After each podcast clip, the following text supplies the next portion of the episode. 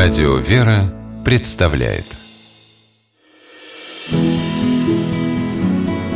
Имена, имена милосердие.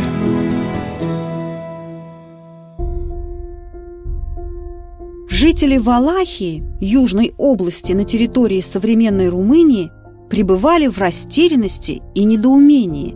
Господарь Константин Брынковяну, их новый правитель, задумал перенести столицу. О том, что вместо небольшого города Тырговиште, более ста лет бывшего центром государства, столицей может стать Бухарест, слухи поползли сразу, как только молодой господарь взошел на трон в октябре 1688 года. И вот теперь они подтвердились официально. Господарь в указе объявил, что Бухарест станет новым стольным градом Валахии. Это решение Константина Брынковяну многим валашцам тогда показалось странной блажью.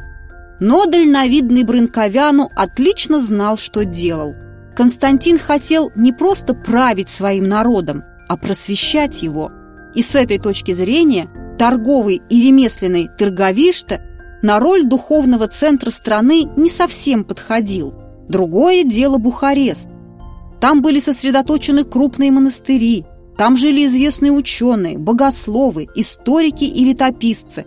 Там печатались и оттуда расходились по всей стране богослужебные и святоотеческие книги. Правда, сам Бухарест, казалось, робел перед столь серьезной ответственностью. Городские власти боялись, что не смогут должным образом держать марку столицы. Но господарь вовсе не собирался пускать новый стольный град в свободное плавание. Константин Брынковяну намеревался развивать город, которому суждено было стать духовным и просветительским центром страны. Первым делом он лично проинспектировал Академию, знаменитое учебное заведение, располагавшееся в Бухарестском монастыре святого Саввы. Найдя, что многое можно изменить и улучшить, господарь выделил на это солидную денежную сумму и стал постоянным попечителем Академии. По ее образцу Бранковяну открыл школы еще в нескольких монастырях Бухареста – Святого Георгия, Коцля и других. Господарь позаботился, чтобы во всех этих школах были первоклассные библиотеки, доступные не только для монахов и студентов, но и для всех, умеющих читать. Одна из самых крупных библиотек открылась в монастыре Харезу, который в 1690-м заложил Константин Брынковяну. Господарь щедро жертвовал на его строительство, не скупясь на самых лучших мастеров. Как, впрочем, и в другой обители, построенной Константином вскоре после Хорезу, монастыре Рымнику Серот.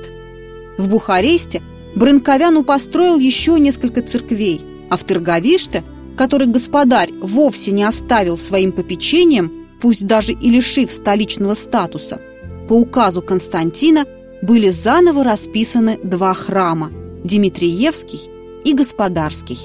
Забота Брынковяну о божьих храмах выходила и за пределы Валахии. Он постоянно направлял пожертвования в храмы Иерусалима и Константинополя, в монастырь святой Екатерины на Синае и на святую гору Афон.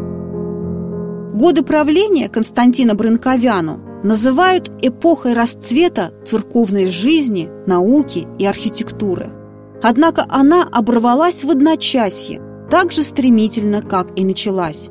Турки, которым формально подчинялись тогда валашские господари, по ложному доносу завистников Константина заключили Брынковяну в тюрьму и под страхом смерти принуждали христианского правителя принять ислам.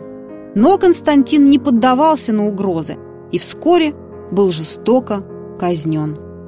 Румынская православная церковь прославила Константина Брынковяну в лике святых мучеников, а Бухарест, для которого святой господарь не жалел своего доброго и щедрого сердца, по-прежнему, спустя более трех сотен лет, остается столицей православной Румынии.